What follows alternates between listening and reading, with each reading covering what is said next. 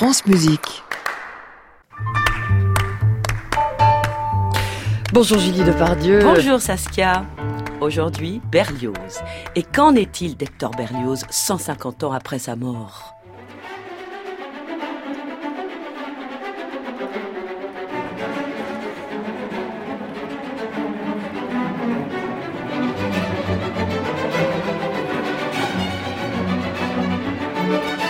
Compositeur, mais aussi écrivain, journaliste et chef d'orchestre, Berlioz, ce personnage extraordinaire, visionnaire, autodidacte, fragile, drôle, intraitable, a opéré, qu'on le veuille ou non, une véritable révolution musicale. Reprenant juste après Beethoven la forme symphonique créée par Haydn, Berlioz la renouvelle complètement avec la symphonie fantastique et son fameux programme racontant les malheurs d'un jeune musicien, lui peut-être, éperdument amoureux d'une actrice. Hmm, choc. On n'a jamais entendu ça. C'est un succès. Eh bien, la première fois qu'on raconte une histoire de cette manière. Et en créant la symphonie dramatique avec Roméo et Juliette, d'après le drame de Shakespeare, mais sans jamais montrer les personnages sur scène. Leur amour est trop sublime pour pouvoir être représenté par des comédiens ou des chanteurs. La puissance de la musique symphonique doit être capable de faire exister des personnages de théâtre sans jamais les montrer sur scène. En musique, il y a deux colosses. Beethoven, le penseur, et Berlioz, l'ultra-penseur, écrira Mossowski. Saint-Saëns témoigne de ce que Berlioz a été un homme bon jusqu'à la faiblesse, avec une sorte de gaminerie, de verve comique intarissable, capable d'une générosité à se faire souffrir lui-même, et à chercher l'impossible et à le vouloir malgré tout. C'est par son traité d'instrumentation que Berlioz devient professeur par procuration. Toujours Saint-Saëns.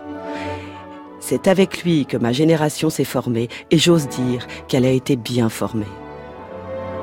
Il avait cette qualité inestimable d'enflammer l'imagination et de faire aimer l'art qu'il enseignait. Ce qu'il ne vous apprenait pas, il vous donnait la soif de l'apprendre.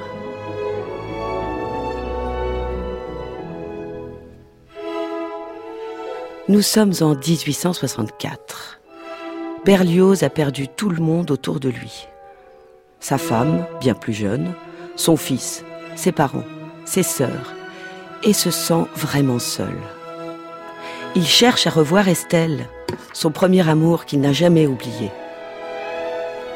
Et c'est à l'âge de 61 ans qu'il décide de lui écrire, après 49 ans d'absence, et ose lui avouer la flamme qui l'a consumé toute sa vie. Ravage de l'amour dans un cœur de 12 ans, c'est le nom du chapitre raconté par Hector Berlioz dans ses mémoires. Pendant l'été 1815, le jeune Hector Berlioz, 12 ans donc, éprouva pour une jeune fille de 6 ans plus âgée, Estelle, une innocente mais puissante passion qui le marquera toute sa vie.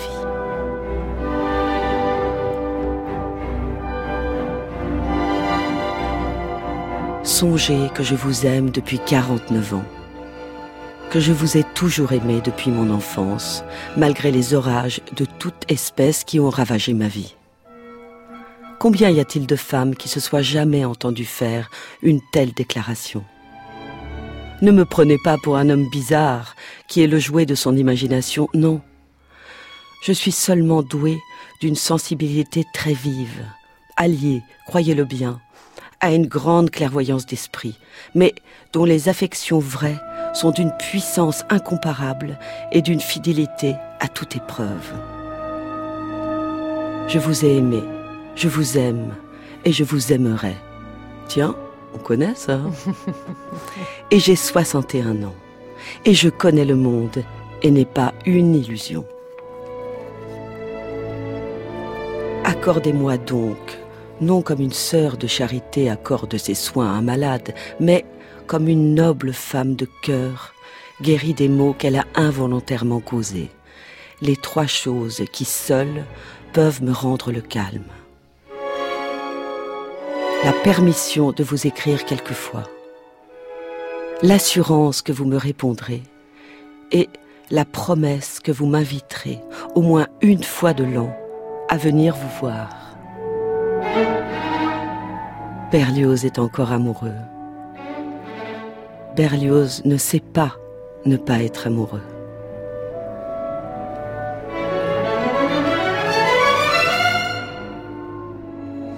Merci beaucoup, Julie Depardieu, pour cette lettre. Est-ce qu'Estelle est revenue au moins Non, non. On le sait. Elle lui a accordé deux, trois rendez-vous, mais il lui a baisé la main, je crois, c'est tout. Ah, bah, Bah, elle était mal, plus hein. vieille que lui, puis elle avait plein de trucs à faire.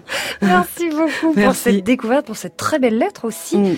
On réécoute cette chronique sur francemusique.fr. Et lisez ce nouveau livre qui vient de sortir, Bruno Messina, Berlioz. Je crois que c'est paru chez Actes Sud, Actes Sud, d'ailleurs. oui.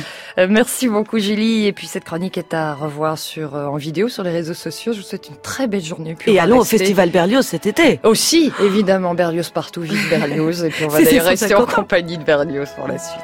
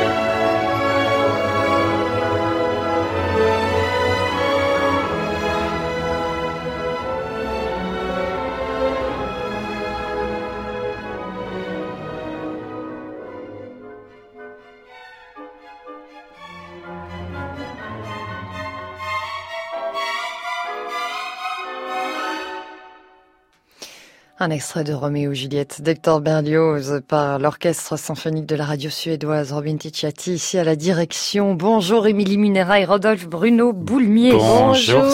C'était pour nous, Romo et Juliette. Exactement. Ah. Je, je vous ai aimé, je vous aime et je vous aimerai, comme dirait Hector Berlioz. Ah.